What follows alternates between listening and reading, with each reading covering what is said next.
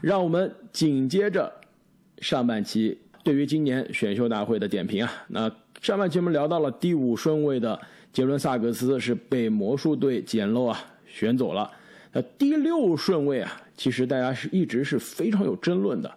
我在选秀大会之前一天，还是看到各种媒体啊都有各种的揣测，到底是谁呢？那最终选秀大会的这个结果啊，可以说是稍微让人有一些意外，那就是雷霆啊选择了来自于澳大利亚联赛的约什吉蒂，一个高个子的后卫。两位对于这笔选择是怎么打分的？那我其实也不想给雷霆留什么面子了，我直接给的是 F。哎，阿木，你怎么一上来就骂人啊？这个真的是有点瞎眼操作了。我倒是没有那么不看好这个选择吧，但是，呃，的确有点意外。我是在上周的分析中啊，我把吉迪是放在了控球后卫的第四名的。他其实也不能算控球后卫，他其实跟康宁汉姆是一个一个位置的，就控球前锋，对吧？其实我最开始给这个选择打的是 B 键啊，但是看到阿木这么不给面子，我可能觉得自己还打高了。而且这个 B 减啊，也是看在对雷霆这个非常善于选新秀的球队这个黄埔军校的尊重上，确实我也不是特别看好这个选择啊。当时传言勇士队训试训之后啊，非常喜欢吉迪，可能会用第七顺位摘下吉迪，我当时就很慌啊，我说勇士可千万别选。没有想到被截胡了，让我安心了很多。其实当时这个吉迪也是被灰熊队非常看重的。当时灰熊向上交易来了第十号签，好像也是想选吉迪的。那当时他被选走以后，我其实特别开心的。但是这灰熊的事情，我们等会儿再聊吧。灰熊交易到第十顺位之后，当时说啊，灰熊有可能有后续操作，说有可能从十再继续往上操这个交易。当时大家就在猜，这灰熊到底是看好谁的呢？而且觉得这个人第十顺位还选不到。有媒体的确是说啊，灰熊喜欢基迪，但是当时我是想说，灰熊你确定第十顺位你等不到基迪吗？我觉得第十顺位肯定能等到基迪吧。但真的是没想到，看来除了勇士之外，对吧？第六顺位的雷霆也是喜欢基迪，这让我就有一点惊讶了。我给这笔选择呢？难道是因为我们眼瞎太菜了？我真的是。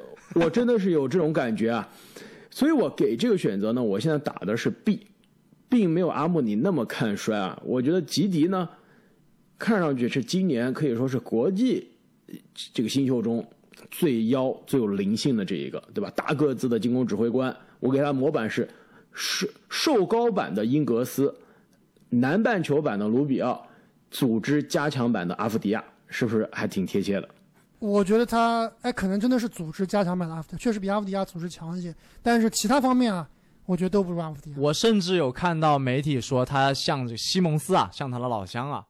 但是啊，虽然说吉迪这名球员还算比较灵动，而且篮球智商也非常高，但是他的这个身体条件，包括他的投射都不行。你这两点如果不行的话，在 NBA 我我都想象不到他怎么能吃得开。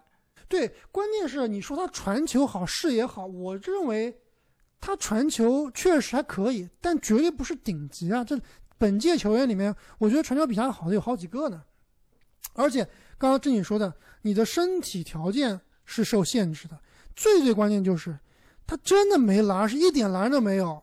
他是可能跟这个巴恩斯是一个水平的投篮。对于对于这种白人球员，你没有投篮其实是非常致命的。因为实话实说啊，这个身体爆炸性确实白人要差黑人球员一些。那吉迪呢？三分球的命中率呢是百分之三十一啊，真的确是有点差。但是在澳大利亚联赛呢，场均七点四个助攻。而且只有三点二个失误，那这个从组织的角度上来说，的的确是个策动非常强的球员。而且其实从澳大利亚的这个呃热身赛，包括奥运会的比赛来看呢，其实可以看出啊，吉迪虽然国家队有米尔斯、有英格斯这样的老大哥啊，但是吉迪能看出来，在国际赛场是一个非常好的这个进攻的指挥官。但是他没去东京啊，是不是最后还是被刷来了呢？对，但他跟美国队的这个热身赛啊，打的是真的好。我觉得雷霆这笔操作啊，确实有点是小众操作，而且我我记得我当时听这比尔西蒙斯的这个播客的时候，他就说啊，说雷霆这个操作是叫做一个我比我觉得我比你们聪明的样这样一个操作，就是哎，我发现了这个这个明珠，你们都不知道，就感觉有点反正选秀权多，我就随便选。对显摆，对吧？我倒觉得吉迪其实他更像一个盖板的球帝，就是没有投射，没有突破，没有运球，而且投篮姿势也不对。这个他这个投篮姿势真不对，他这个三分球啊，他由腿到上肢的发力都是脱节的。我你们可以仔细看一下，他投篮姿势绝对三分球姿势比我差远了。但是你别说啊，比球帝是长得帅多了。从颜值上来看，还是完爆球。所以模板是游艇大王卡明斯基，对吧？那这里你你应该粉他，适合你。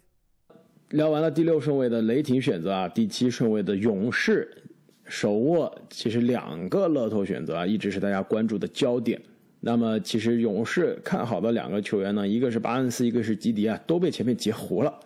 那勇士当天呢，也真的是不一定说是捡漏吧，那真的是很无奈啊，选择了一个大家之前公认的可能是前五前六的选择，那就是来自。发展联盟的乔纳森·卡明加，其实卡明加他是在高中跳级的，他一直其实是在同龄人中是非常突出，一度是全美排名第一的年轻才俊啊。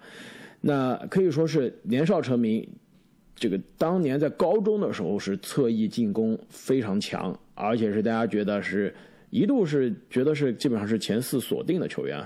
但是去年一年呢，在发展联盟跟杰伦格林相比啊，是被杰伦格林。抢走了太多的风头，而且太多的缺点也是暴露出来了，就是空有身体素质出色的身体素质啊，但是感觉他的就是你这个阿木在上面就讲到的那个词，就是 the feel of the game，就是所谓的灵性，这个球感太差。我你你阿木你你你你听了这个比尔西蒙斯的节目啊，就比尔西蒙斯其实在选秀之会大会之前的节目中就说了，他觉得卡梅加就像一个机器人，就是说僵硬。就是他每一个那不是挺好的吗？像一个卡哇伊啊。但是卡哇伊是属于那种非常高智能的机器人，脑子僵硬是吗？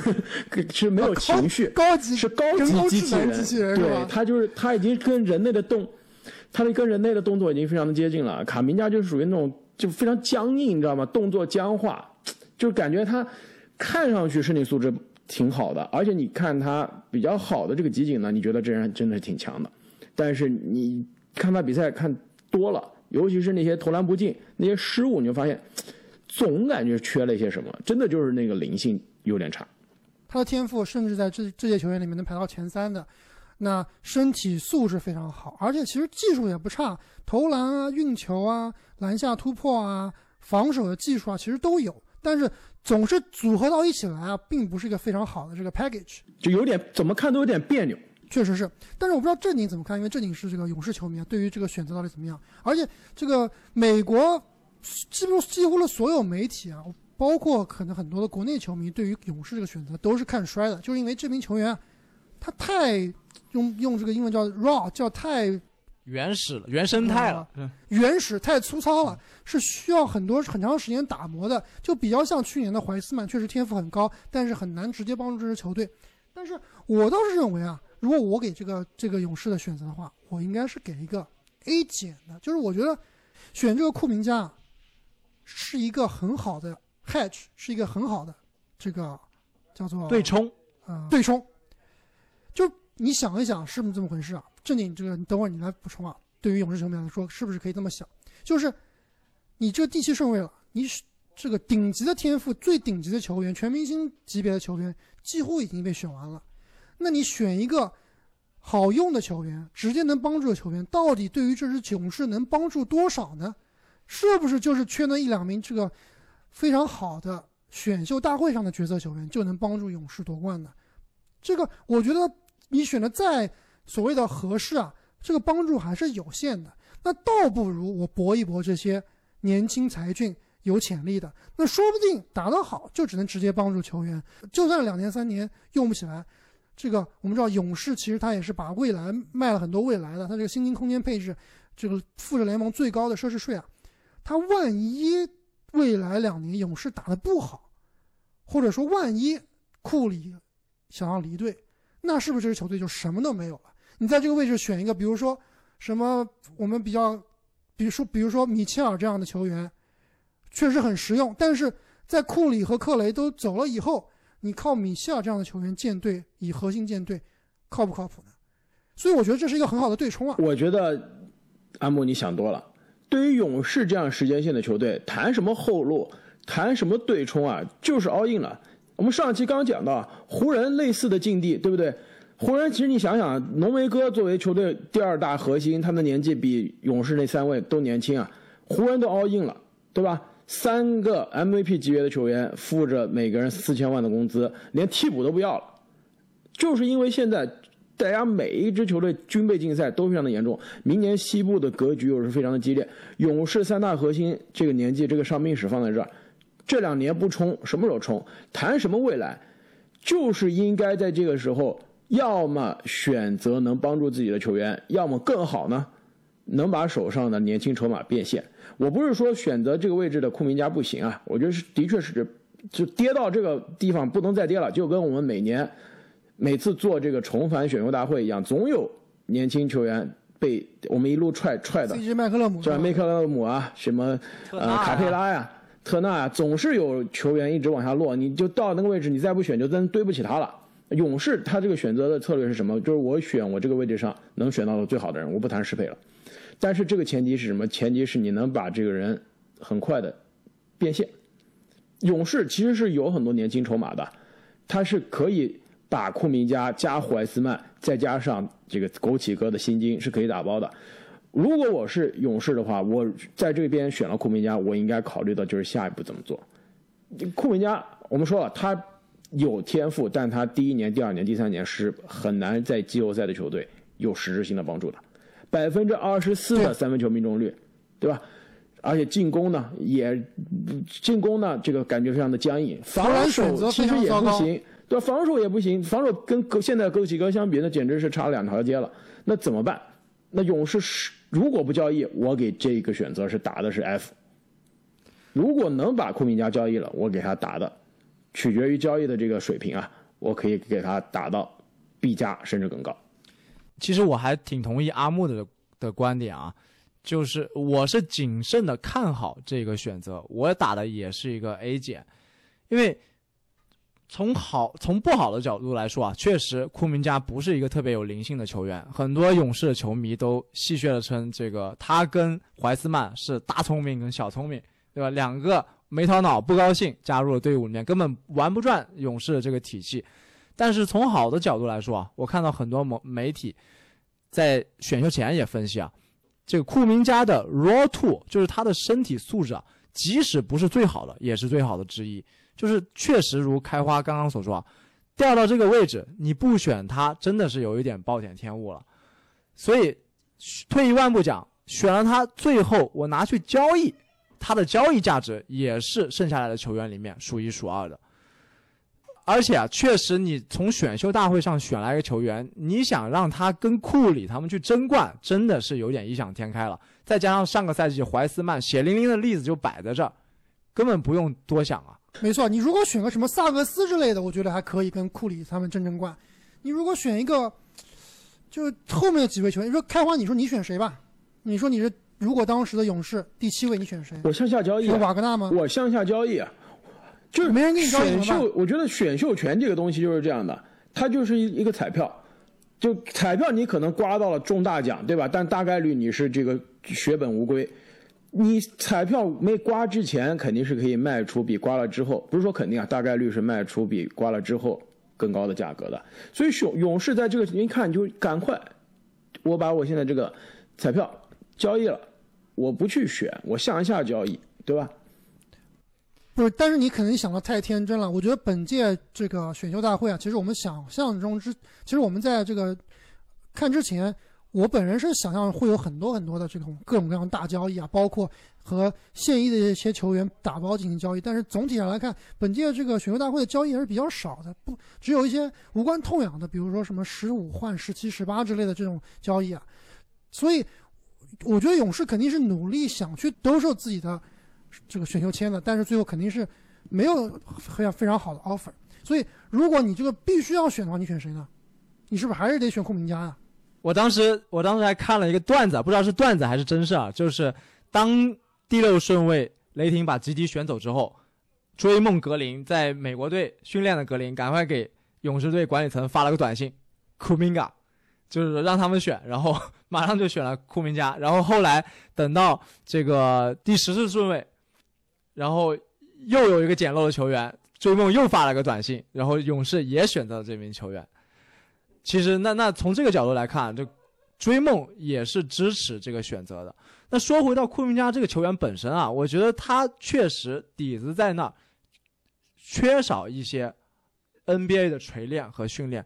我认为他的下限啊，很有可能就跟勇士以前的这个巴恩斯很像，但上限啊，如果真的能把他的这个篮球场上的 feeling 给开发出来，有可能可以真的成为一个小卡哇伊。另外，刚刚阿木说到的这个，呃，对冲啊，让我想到了当年的马刺啊。马刺当年也是在 GDP 老去了之后，这个卡哇伊开始崭露头角，其实也是一种另类情况的对冲啊。这个旗帜很快接过来了，可惜后面发生了一些这个八卦，这个卡哇伊出走。那如果不是这个事情的话，那他们的新老传承其实完成的非常的丝滑的。哎，其实我觉得你刚刚说他的下限是巴恩斯，真的是太看得起他，或者是太看不起巴恩斯了。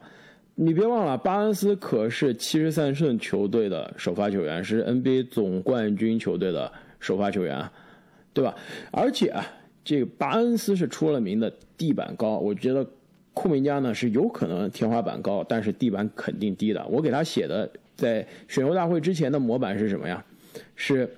身是加强版的库兹马，年轻版的杰夫格林，这个破产版的丹尼格兰杰，就是我觉得其实他的上限真的能出来，那就是丹尼格兰杰。格兰杰你别小瞧啊，那可是当年场均二十五分的全明星侧翼啊。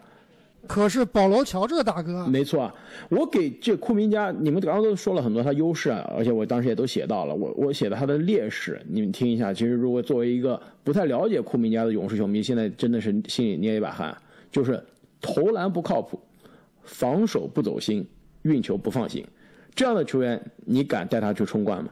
确实，对于下个赛季来说，我觉得库明加的上场时间肯定是非常非常少的，甚至很有可能大部分时间会在发展联盟里面打。但是，从长远来看，我认为这个选择不差，真的不差。那么第八顺位呢？魔术选择了来自密歇根大学的，同样是一个小前锋啊，那就是弗朗茨·瓦格纳。那其实，在呃上周的我的这个小前锋排名中呢，我当时是把卡库明加放在了第一名，瓦格纳就是我小前锋排名的第二了。其实瓦格纳的这个优势呢？可以说是非常的明显的，那就是篮球支撑非常高，扎实，对，非常的扎实。作为一个侧翼呢，运动能力非常的突出，而且定点三分球能力很强，而且他就是这个前湖人弃品，就莫瓦格纳的弟弟，他其实球风跟他弟弟还有点像，就是可能是个侧翼版他弟弟，就是投射感觉手感丝滑，但同时呢拼劲十足啊，看给人感觉还是那种打球非常认真的一种一个球员。而我给他的模板呢，就是瘦长版的戈登海沃德，白人版的奥多姆，以及组织加强版的加利。听上去，开花你好像很看好这个选择。其实听上去呢，刚刚阿木非要逼着我问啊，说说如果勇士在第七顺位不选库明加，选谁？说实话呢，如果我是勇士，我可能还是选库明加。就是如果不能交易这个选秀权啊，如果不能交易选秀权情况下，我还是选库明加，但我必须要把库明加交易走。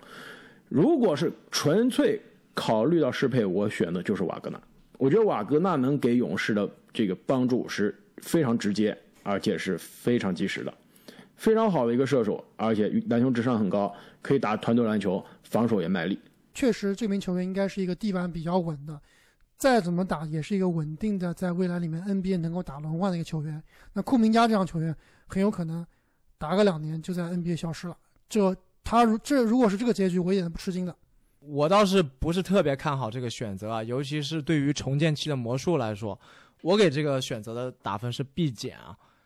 这个瓦格纳他的特点就是没有特点，非常的全面，但是啊，没有一项技术是特别突出的。那这句话用一个词，用另外一个词来解读啊，那就是平庸啊。他在我的眼里就是一个很好的拼图球员，确实我同意，他可能在联盟混迹的时间可以非常长，很多球队都需要。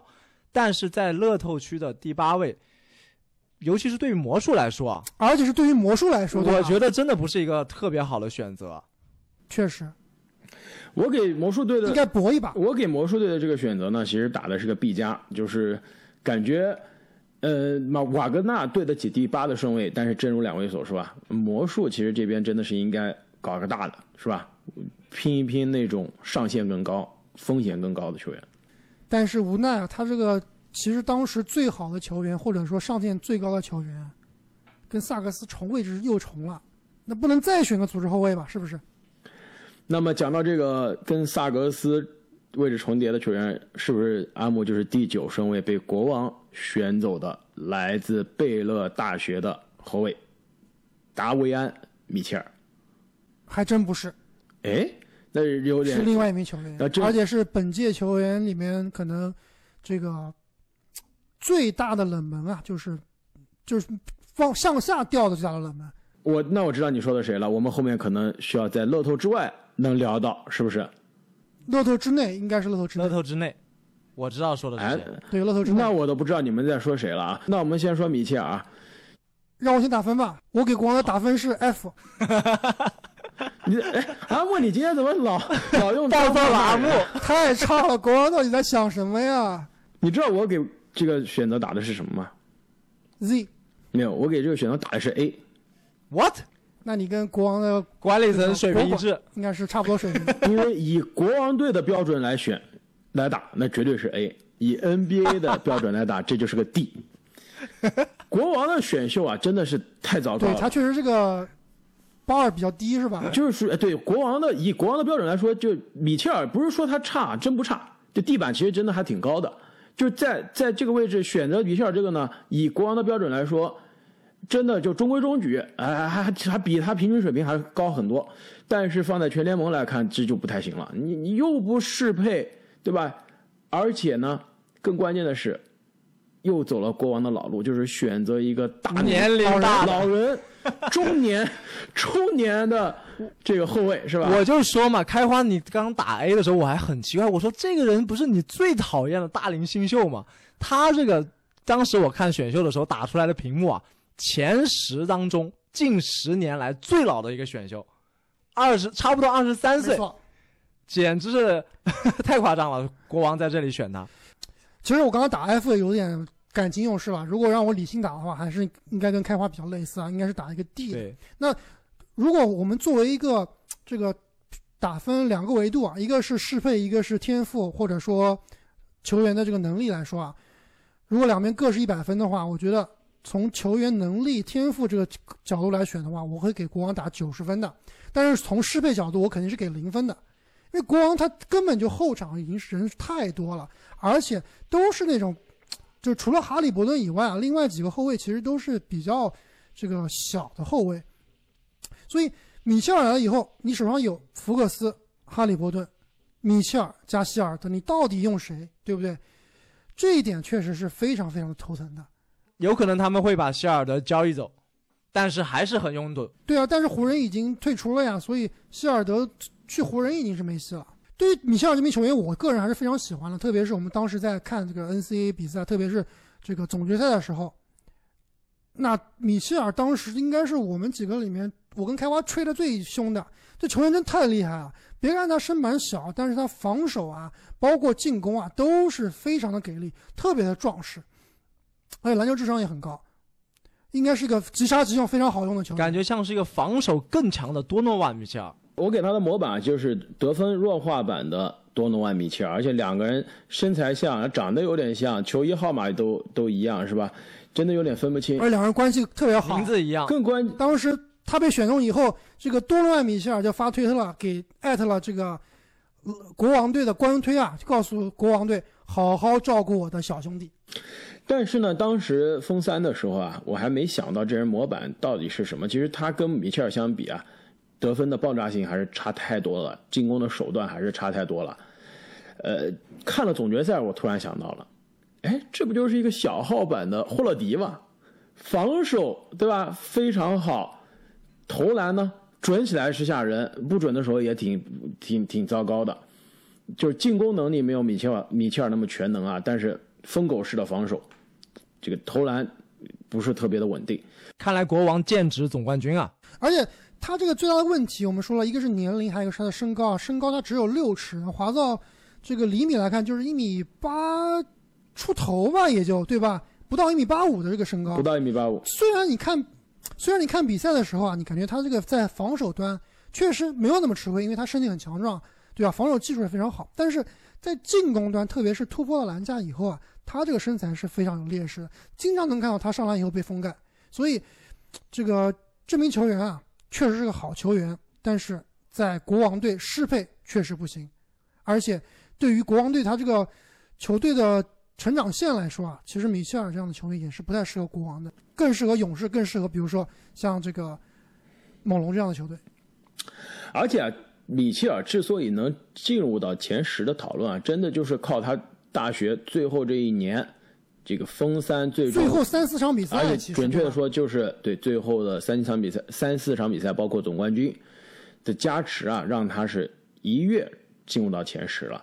其实他大学前几年打的真的是非常的平庸啊，甚至是有点糟糕的。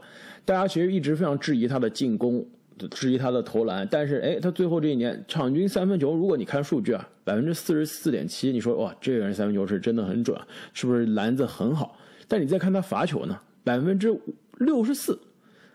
其实这一点就让人有点奇怪了。其实很多球探是质疑的，就觉得米切尔大学这最后这一年的。进攻的进步有可能是一个巧合，有可能是小样本的异常的情况。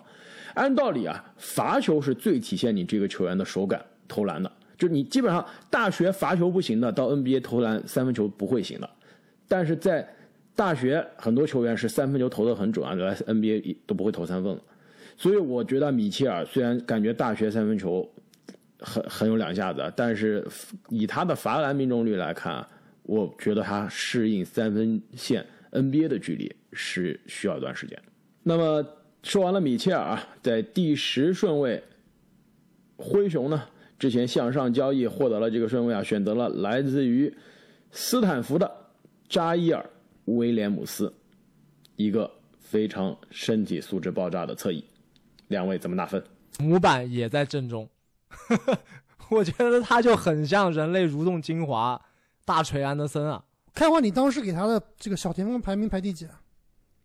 有没有进你前五啊？我给他排到了是小前锋的第五名，而且我我觉得他跟这个安德森就有点不太像啊，而且是非常的不像。呃，安德森是什么？我觉得也不像。安德森是属于那种蠕动，是因为他慢啊，身体素质差呀。扎伊尔是属于身体素质特别好，而且身材特别好，手长脚长。我给他的模板是什么？地摊版的英格拉姆。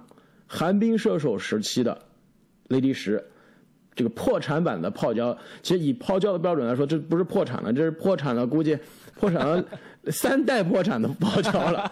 就是身体硬件条件，就是身体素质啊，手长脚长都在那儿，但是跟前面英格拉姆、雷迪什和泡椒，尤其是泡椒相比啊，那真的是软件差太多了。我觉得跟英格拉姆并不像，但是跟泡椒、雷迪什确实有点像。但是怎么说呢？灰熊在这个位置选到他，我当时作为一个灰熊球迷来说，或者说莫兰特球迷来说，还是比较慌的。就我不当，而且当时我是不断想自我安慰自己啊，我想肯定是我当时看这名球员的时候没有仔细看，所以我又看了一遍十分钟的这个集锦，绝望。我还以为你的当时的反应是不敢相信。就你一直在抽自己嘴巴，觉得这不是真的，这不是真的。对啊，我在安慰自己啊。然后我就看完了以后，我就发给发给正经了。我说：“这哥们儿真的不行，真是真不行。这哥们儿最起码还要需要两三年的时间打磨，才能真正打好 NBA。确实太比库明加还要这个粗糙，还要需要打磨，确实是这样。所以你的打分是阿木？我只能。”如果他们是如果是国王，我就打 F 了。但是考虑到灰熊，可能他们还是管理层还是相对而言比较聪明嘛，也许他们知道他们在做什么嘛。所以我最后打了个 C 吧。我这边也是 C 加，没有好太多。我这边的打分呢，其实也是 C。我觉得这个加伊尔威廉姆斯啊，对于现在的灰熊来说，基本上是帮不上忙的。而且刚刚正经说他的这个模板已在阵中啊，其实准确的说是在阵中。其实有点像谁呢？有点像从热火之前交易来的温斯洛，就是属于你看硬件都在那儿，但是软件基本上就跟不上了。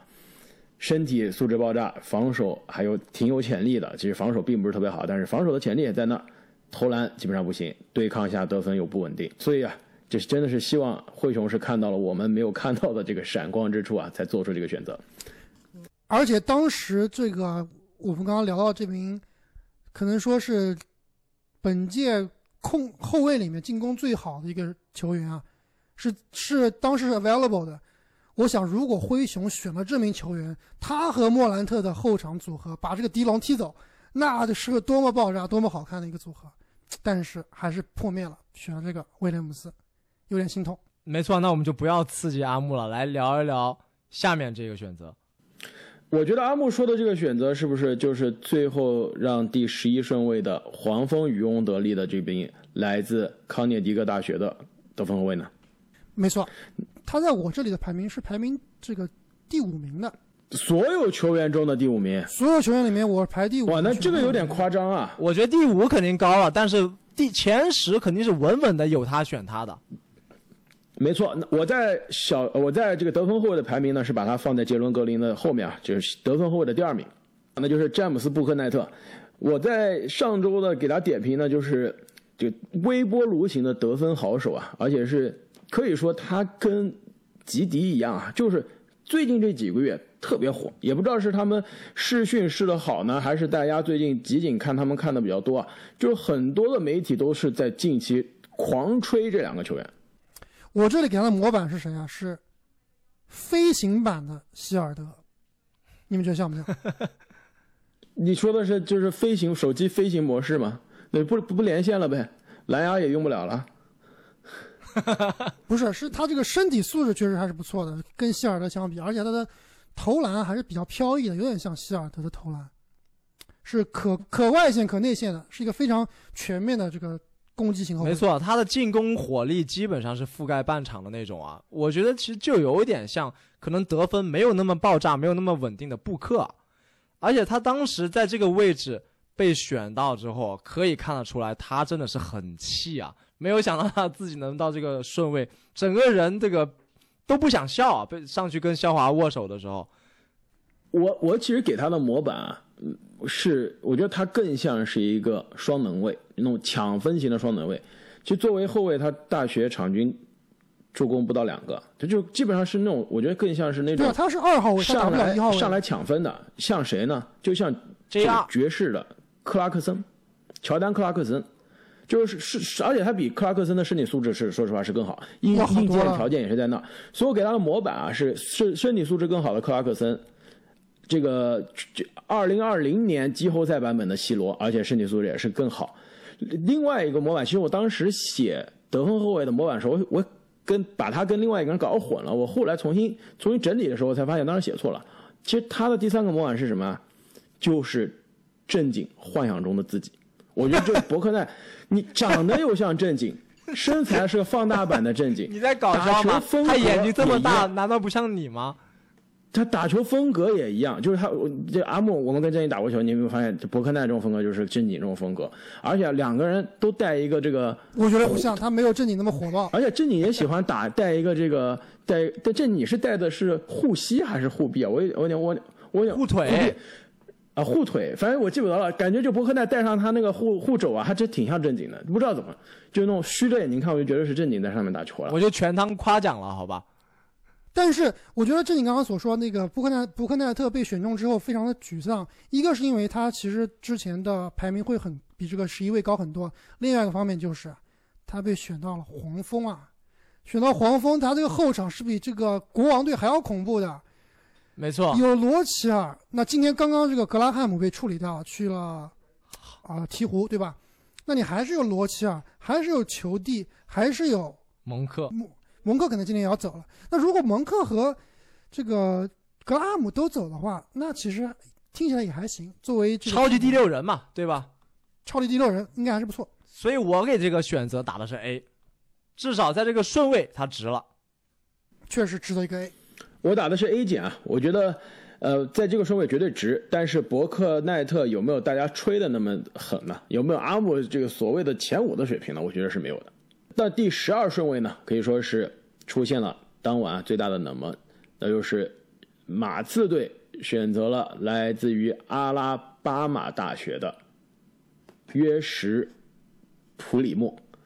其实约什普里莫啊，我在这个很在选秀大会之前，我相信是很多球迷都没有听过这个名字了。但是我因为反正我是没听过。我也一直是没听过关注今年的新秀的。其实很多那种美国这边的这个球探报告啊，深入的球探报告是把它放在一轮的末尾，二轮靠前。为什么呢？是因为他是今年所有新秀中最年轻的。最年轻的，没错，他其实你说他有没有天赋，有没有上限呢？其实还可以说是，其相对是天赋比较突出，上限比较高，但真的是因为太年轻、太粗糙了，所以大家不敢在乐透选他。没有一个我看过的，没有一个模拟选秀是把他放在乐透，甚至是我没有见到过把他放在前二十的。马刺在第十二顺位选他，我觉得这是我印象中关注选秀大会以来是在乐透区最大的冷门了，就是过去这几将近十年以来，我觉得是最大的让人惊讶的选择。其实，在这边，我觉得马刺，你刚刚阿莫，你之前说雷霆选择这个吉迪的时候，是一个一做出了一个哎，我比你们都聪明，对吧？有点小聪明这种嘚瑟的这个选择。我觉得马刺在这就干了一样的事情，就是如果普里莫是在第二十八个顺位，在第二十五顺位被选，我觉得选那个的这个球队，我觉得挺牛逼的，挺厉害的，敢在这赌一把最年轻、有可能上限高的球员。但是你为什么要在第十二顺位去赌呢？对啊，完全可以在后面去选嘛。我刚刚是在勇士的那个选择的时候说的，你真的喜欢他，对吧？是真爱了，没人跟你抢的，你为什么不向下交易呢？你向下交易到第十五、第十六、第十七选不也行吗？这个人肯定是在那儿的，你为什么偏要用第十二顺位来选他？确实这个选择啊，当时我也是震惊了，因为真的我也是看了很多球探报告，也是看了很多的，准备了很多这个材料来看这个选秀大会的。但这哥们儿我是真的没怎么没怎么准备，没错，连他的名字真的都没有出现在这个这个行列里面。我看的对我看的这个基本上是都是一轮的球探报告，我都没有看到这个人名字的。但最后选了他，确实，当时我是觉得，可能马刺啊，以他们之前的这个 reputation，以他们之前的这个管理层的口碑来说啊，应该不会不会太差，对吧？但是我今天又看了一下马刺在这个自由市场上的操作啊，我是觉得马刺可能真的就已经不是之前的已经烂掉了，真的有点菜啊！我们上半期讲到这最新的签约的新闻的时候，那么多大合同，我觉得其实大都是有道理的，对吧？忍一忍就行了。但马刺但是马三年两刺千两百万续约了扎克·柯林斯，再加上麦克过去三年可能打打起来，加上麦克德莫特，克林斯可能过去三年一共打了不超过五场比赛，只比我多五场。所以这样看来，马刺这个选择啊，我真的只能打 F 了，真的连上升 D 的可能性都没有了。我是从来都不给球队打 F 的，但他在这我这个地方真的是一个妥妥的递减啊。就你不管怎么样，你这名球员你自己看中了，但是你完全可以在二十多顺位，甚至是在二轮来选他呀，对不对？你向下交易，比如说很多这个买家愿意交易，比如雷霆啊，多个多个顺位可以换你这个高一点的顺位啊，比如尼克斯啊这样的球队，他是喜欢你这个十二顺位的。你向下交易，哪怕你在第二十顺位来选他也不迟啊。哎，跟灰熊一样，比灰熊还厉害，在十二顺位选了一个大家都不认识的人，而且他这个位置其实跟马刺现在的这个球员是有点重合的，六尺四的身高，你让他打三吗？打四吗？其实还是打二比较合适呀。你二号位的人也太多了，没错，其实这就是我对于这个选择最大的问题，就是马刺你到底在想什么？普里莫，说实话，他进攻手段呃一般，但是呢投射还挺好的，百分万之三十八的三分球员，对，百分之三十八的三分球命中率，防守呢据说也不错。但是马刺，你这个六尺四身高、这个身材的球员真的是一大把。你现在手上最有价值的球员全是这个身材的，的穆雷也好，怀特也好，凯尔顿·约翰逊也好，去年选的维塞尔也好，朗尼·沃克也好，全是这个位置的，你怎么又选一个？你到底前场上谁？那真的是前场是布布尔蒂尔、柯林斯再加麦克德莫特吗？这是发展联盟的。还有扎克克林斯，是这个，所以我我是一直非常尊敬马刺啊，但是我在这真的是没有办法打出比 F 说上去说上去有点伤人了，我还是打一个 H 吧。这马刺这个选择真的是让人这这这完全是想不通。说到马刺的这个冷门啊，这第十三顺位其实也是一个冷门。十三才像马刺选的人，对不对？错，十三像五年前马刺选的人，现在马刺选这个啊，这这绝对是国王选他就是 A 了。那那现在如果马刺选这个人啊，估计也是 F，那就是来自俄勒冈大学的，同样是年纪比较大的新秀，是今年估计是乐透啊，呃，这肯定是乐透了最大的，就最大的新秀而且不但是今年啊，是近二十年来第一轮里面选的最老的之一，二十四岁。那就是克里斯杜艾特。那其实克里斯杜艾特呢，虽然年纪比较大，但其实是一个相对比较靠谱啊，在地板你可见的一个球员，就是超强的定点三分，防守呢其实也也还不错。这大学呢场均是一点九个抢断，零点八个盖帽，百分之四十二的三分球命中率，场均十七分。就可以说是一个非常成熟啊。其实他现在已经是二十四岁了，也不知道他之前两年时时光是花在哪儿了，就一直像，一直可以说是以二十四岁的这个年纪啊，打着二十四岁的篮球，呃，就虐那些十八、十九岁的这小朋友。十三顺位得分后卫，遐想空间无限，所以我给他打一个 B。我甚至可以给打给他打一个 B 加啊，确实这名球员挺适合卡莱尔的体系的，特别像卡莱尔喜欢用的球员。那我给这个选择其实打的是一个 C 加，因为我我觉得你卡莱尔喜欢这种能防守、能投篮、身材不错的这个侧翼，可以。其实剩下来球员中还有一个，是不是？还有一个在封三打得非常好的定点射手，防守也不错的人，你为什么不选他，而是选一个大家公认排名更加低的球员，而且上限？二十四岁的年纪了，把他上限基本上就定一下了，就是一个基本上已经是那另外那个也挺老的，也差不了多少。啊，但是没有二十四岁这么可怕，这基本上已经是定型的一个球员了。在这儿选啊，跟普里莫一样，虽然是一个最年轻，一个是最老，但是真的是有点浪费这个第十三顺位的这个机会了。连续两个让人有一些不太理解的选择啊，那第十四顺位可以说是当晚比较亮眼的一个选择了，那就是手握第二个乐透签的勇士选择了来自阿肯色大学的侧翼摩西穆迪。那么穆迪其实在我之前的这个模板里面，我是把它放在了得分后卫的小前锋第三名。他其其实他更像是小前锋啊，但是我最后还是把它放在得分后卫了，因为今年其实得分后卫可以说，呃，深度比较差，我的最后是把它塞在了得分后卫的这个里面啊。可以说他在得分后卫可以排到第三名，如果是硬要把它放在小前锋，我估计他应该是在今年也是差不多第三、第四的样子。前三，嗯，我觉得他就是个经典的三 D 摇摆人，非常即插即用，非常简单实惠。就勇士马上弥补了一下库明加的选择，对吧？哎，这还真的是。可以用的。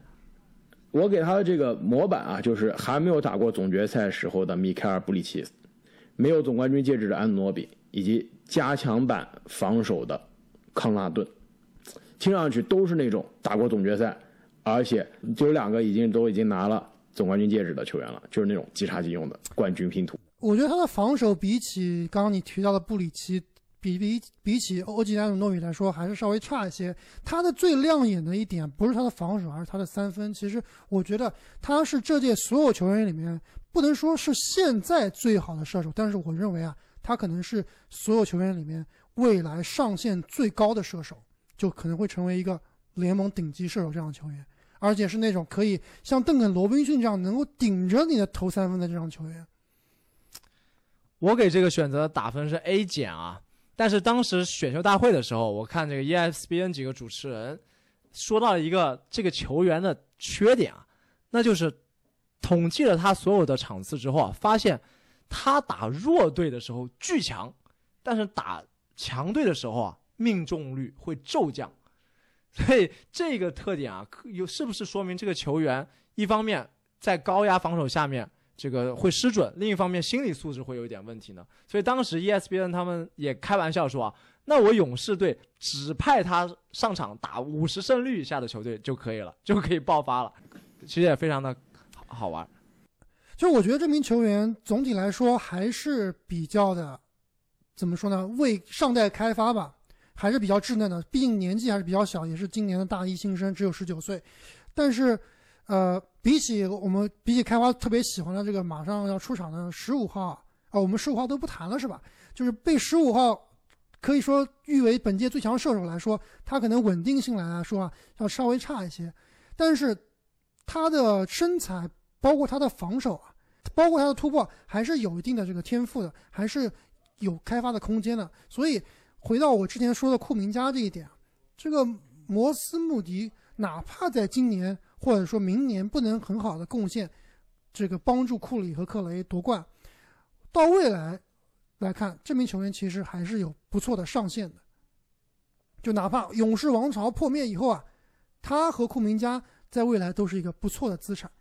也有可能会成为球队的基石。其实我倒是觉得他未来的上限啊，可能讲的有点远了。我他更多像是一个急杀急用的三 D 球员。其实勇士他在前面第七顺位选择酷明加，就让我感觉是什么呀？就是你都已经生了两个孩子了，你家里面想买车，你肯定是买一个比较宽敞的、比较大的这个 SUV 啊。你最后你看，哎，这种小跑车，两门小跑车打折。你就买了一个小跑车，对吧？买了一个华丽但不实用的。但是到了这第十四顺位，哎，勇士感觉意识过来了，不行啊！我这孩子装不下，就买菜也没地方放，我还是最后需要买个比较宽敞、比较实用的。对，这个应该不是卡罗拉，应该是刚刚开花所说的这个思域啊，就是这个虽然现在也是比较实用，但是未来其实有很大空间了。这思域改装起来是挺吓人的，操控非常好，是吧？运动能力极强。对啊，改改改改就变成小跑车了。那么聊完了前十四顺位的所有乐透啊，两位对于后面一轮甚至二轮的选择有没有什么让你比较印象深刻？想提一下的？刚刚阿莫你说我对十五顺位这个球员非常喜欢啊，其实也说说实话谈不上非常喜欢，但是他真的是今年我觉得是最稳的射手，你这点同不同意？我不同意。我非常不同意，哎，你为什么？我当时就跟你说了，我说这名球员是肯定没有乐透的实力的。那最后他确实也是在这个边缘徘徊了，而且我说了，这名球员最像我们当时看比赛的时候都不知道这哥们叫什么名字，对吧？我们就直接喊他乔哈里斯，确实打法和长相都有比较像，球风也很像。而且啊，我当时觉得这名球员可能比乔哈里斯还是差一点，就是他，你记得吗？当时打这个。NCAA 总冠军的时候，他的发挥怎么样？是不是那场比赛极其拉胯？所以就成为了是不是极其拉胯呀？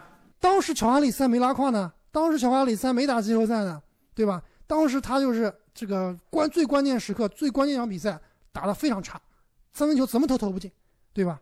现在看来，真的跟现实版的乔哈里斯啊一模一样。哎，等一下，我们讲到现在，你你又你还没有讲到他名字呢，对吧？他你是不是现到现在还不知道他名字？他就是。这他就是这个来自冈萨加大学的科里，这个后这个他的姓到底应该怎么翻译啊？就叫这这应该叫吉斯培是吧？应该差不多，就叫他吉斯培吧，或者叫他大号。吉吉斯伯特。啊，吉斯伯特，吉斯伯特啊，就大号乔哈里斯。我当时给他模板就是大号乔哈里斯，而且他有点像什么？有点像，其实有点像博扬博格达诺维奇，就是说他得分手段其实除了定点三分，还是有一些。进攻攻击篮筐的，所以有点像博格达诺诺维奇，但是他没有博格达诺维奇的这种背强硬不度，背挡是另外当时这个冈萨嘎另外一个乔哈里斯，大乔哈里斯。没错，但是呢，我觉得他的第三个模板，我觉得是最像，就是开挂的阿木，就阿木的定点三分啊，其实现在练的还挺厉害的，准起来还挺吓人的，所以我觉得这个吉斯伯特啊，就像这个打我们。半场三对三的时候就开挂的阿木一样，阿木你怎么评论？阿木马上把这个评级上调为 A 加。吉斯伯特绝对是个乐透这个太强了，是不是本届最强射手？是不是最稳射手了啊？又是了是吧？绝对最强射手，你看超稳，给想夸你两千万合同稳稳的。你想夸你的机会，你当时居然没有接。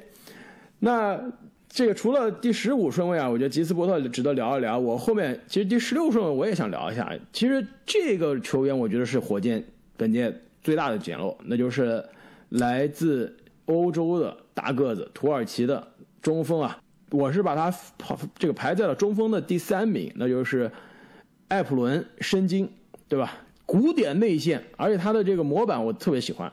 我当时写的就是拼多多版的约基奇，外贸尾单版的萨博尼斯，低价啊不不是低价，是低清枪版的武切维奇，是你用一个这个小手机在这个电影院偷拍的这个电影，就是你看上去不仔细看，你真的觉得这这绝对是 NBA 级别的欧洲内线啊，要被打有被打，篮板又特别好，外线还有三分，篮下技术手感都很好，外线有三分，而且经常还给你搞后撤步三分球，传球还风骚，这看上去怎么都像一个未来的全明星内线啊！但是呢，其实劣势还是很明显的。这个三分射程，我觉得他离 NBA 可能还是有一段距离。防守的能力，我我觉得有可能需要提高，特别是这个减少犯规。另外，他身材优势啊，并没有这个乌切维奇这么的突出。但是，我觉得无论如何，火箭在第十六顺位能选到一个有全明星潜质的内线，这绝对是赚到。我给这个选择是打了一加。这个选择我也肯定是打 A 加的。对，其实我也想说的就是申京啊，你无论如何，一个十九岁的联赛 MVP，在能在这个地方选中啊，绝对是一个捡漏式的选择了。对于火箭这个有时间有精力去培养这这名年轻球员的球队来说，也是非常合适。没错，而且我觉得不光是这名球员，火箭今年季后今年这个选秀大会的总体选择啊，我觉得都是非常好的。我觉得他应该是今年选秀大会的最大赢家之一啊！想想火箭在今年选秀大会之后，他的首发阵容啊，听起来还是挺吓人的。沃尔、小波特、格林、伍德加上这个申京，其实这个组合啊，打得好的话，真的有可能冲击季后赛啊！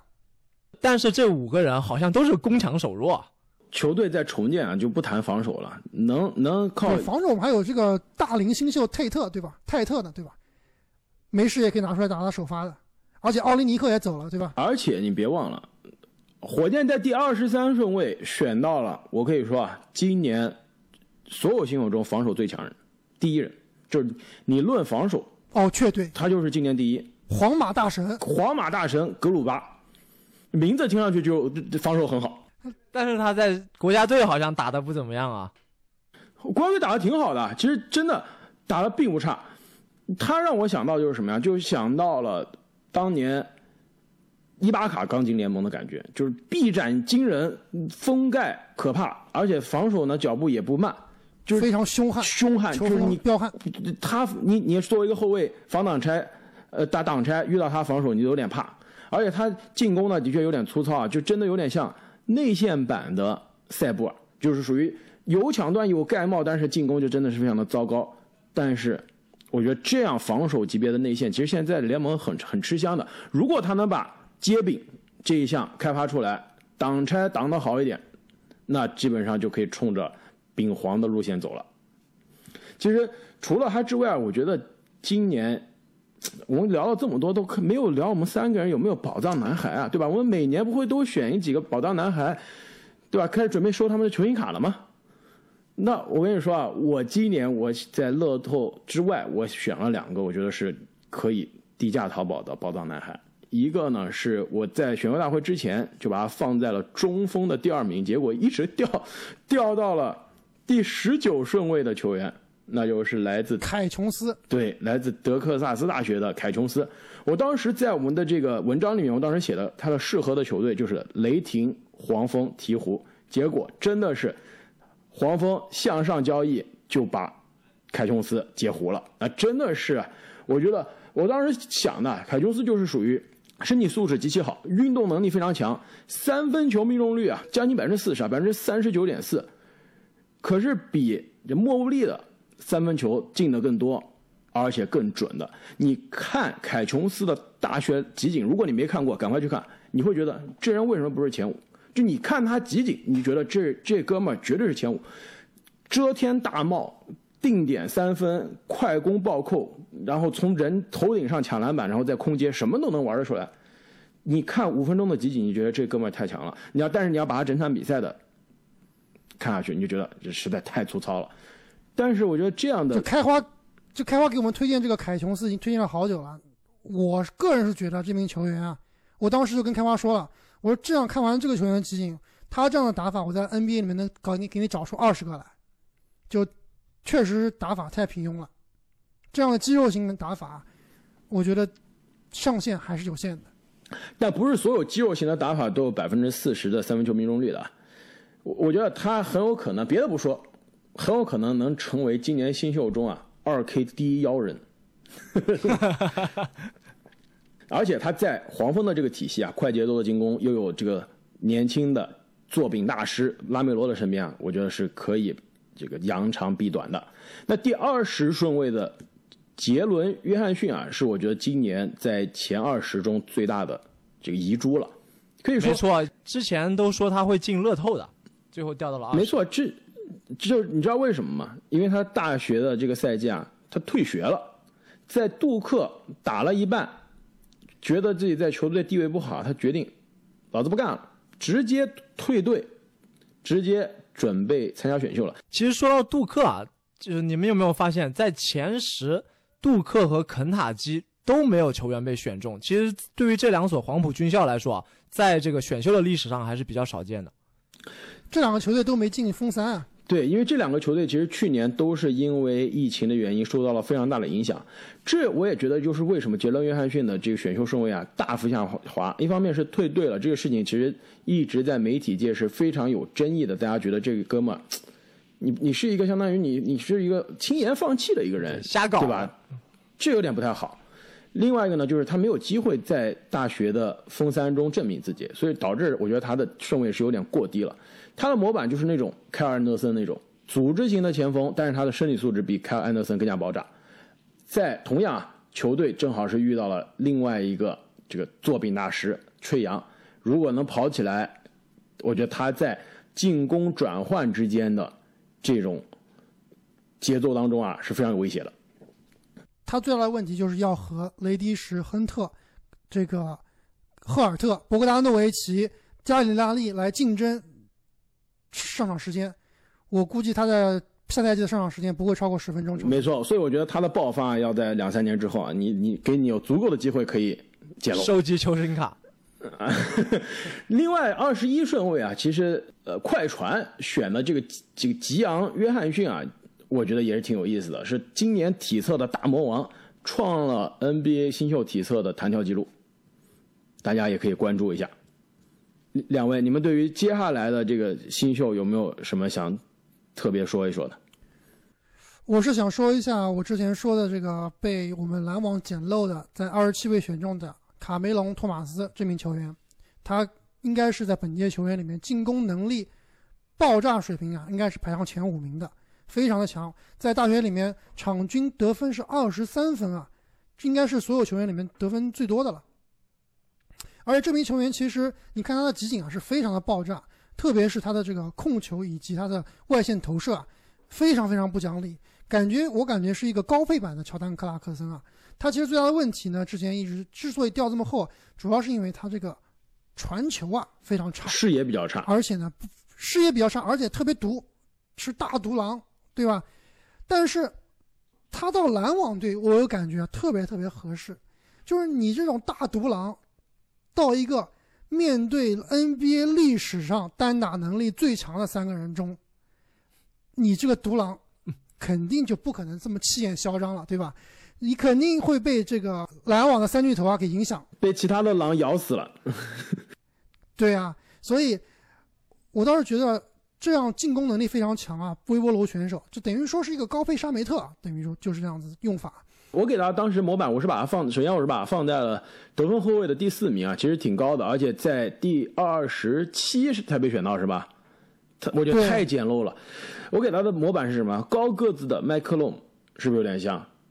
抢分高手，而他这个出手比麦克勒姆还要还要快，还要不讲理。而且得分手段也是真的非常多样。那最后我想问一下，你们俩觉得今年所有新秀中最大的捡漏是谁？每年肯定都会有捡漏，对吧？你们觉得今年最大的捡漏会是谁？我这里有三个人选，一个是布克奈特，一个是火箭队选的中锋土耳其约基奇，以及我刚刚说的这个篮网队二十七号选中的托马斯。我觉得布克奈特应该是最大的捡漏，尤其是他掉到这个顺位啊，再加上考虑到他是一个乐透秀，上限更加高。开花肯定在这个二轮秀里面在找垃圾了，淘宝。哦，对，我都再补充一下，我补充一下，在二轮秀里面有这个米切尔的队友巴特勒，其实当时也是在第一轮非常非常值得关注。我觉得今年最大捡漏没有之一，根本都没有办法接近啊！第四十顺位选到一个大家觉得有可能进乐透的人，你这不是捡漏是什么呀？第四十顺位选到了杰拉德·巴特勒，贝勒大学的冠军后卫。大家别忘了，今年贝勒的意外夺冠是造就了米切尔的一飞冲天。为什么他的队友得分更高？其实成名更早的巴特勒却掉到了第二顺，呃，第二 不是第二顺位啊，第二轮第四十顺位呢？唯一的原因，唯一的解释就是他在参加选秀大会之前是查出来有这个潜在的心脏病的隐患，一度是可能是打不了 NBA 的，但是最后也是被联盟是允许参选、允许打 NBA 了。就说的确可能是有健康隐患，但是不足以到不能打比赛的地步。我觉得的彩票，那那些在前面三十九顺位没有选到的他的这些球队都在想什么呀？尤其是那些重建球队，你在想什么？赌一把就好了嘛，对不对？而且巴特勒是什么呀？虽然打了三年的大学，也就二十岁，跟那个莫名其妙不知道为什么二十四岁还在打打了年，二十六岁是吧？，对，就不知道怎么回二。十四岁。巴特勒，而且要三分球有三分球，对吧？大三这一年防守也很好，场均四十一的三分球命中率，防守又好，进攻又全能。据说呢，也是训练非常的刻苦，而且是非常好的队友。这样的球员你去哪找？我一直觉得啊，就是考虑到他的这个健康隐患，他跌出乐透是有可能的，但前二十、前二十五你必选他。最后是一度是掉到了第二轮，我当时想这怎么回事？是不是这哥们没参选啊？最后到第四十顺位他才被选到的时候，我就觉得真的这太太离谱了，绝对是今年最大的捡漏。那么我们这个上下两期啊，加在一起可以说是将近两个小时的内容，跟大家终于是点评完了今年的选秀大会。那么各位听众朋友们，你们心中今年又有什么样的宝藏男孩？你们觉得今年选秀大会的最大捡漏，如果不是巴特勒，不是布克奈特，不是卡梅隆·托马斯，到底会是其他哪一个球员呢？也请大家在留言区中告诉我们。那我们今天的节目就到这里，我们下期再见。再见。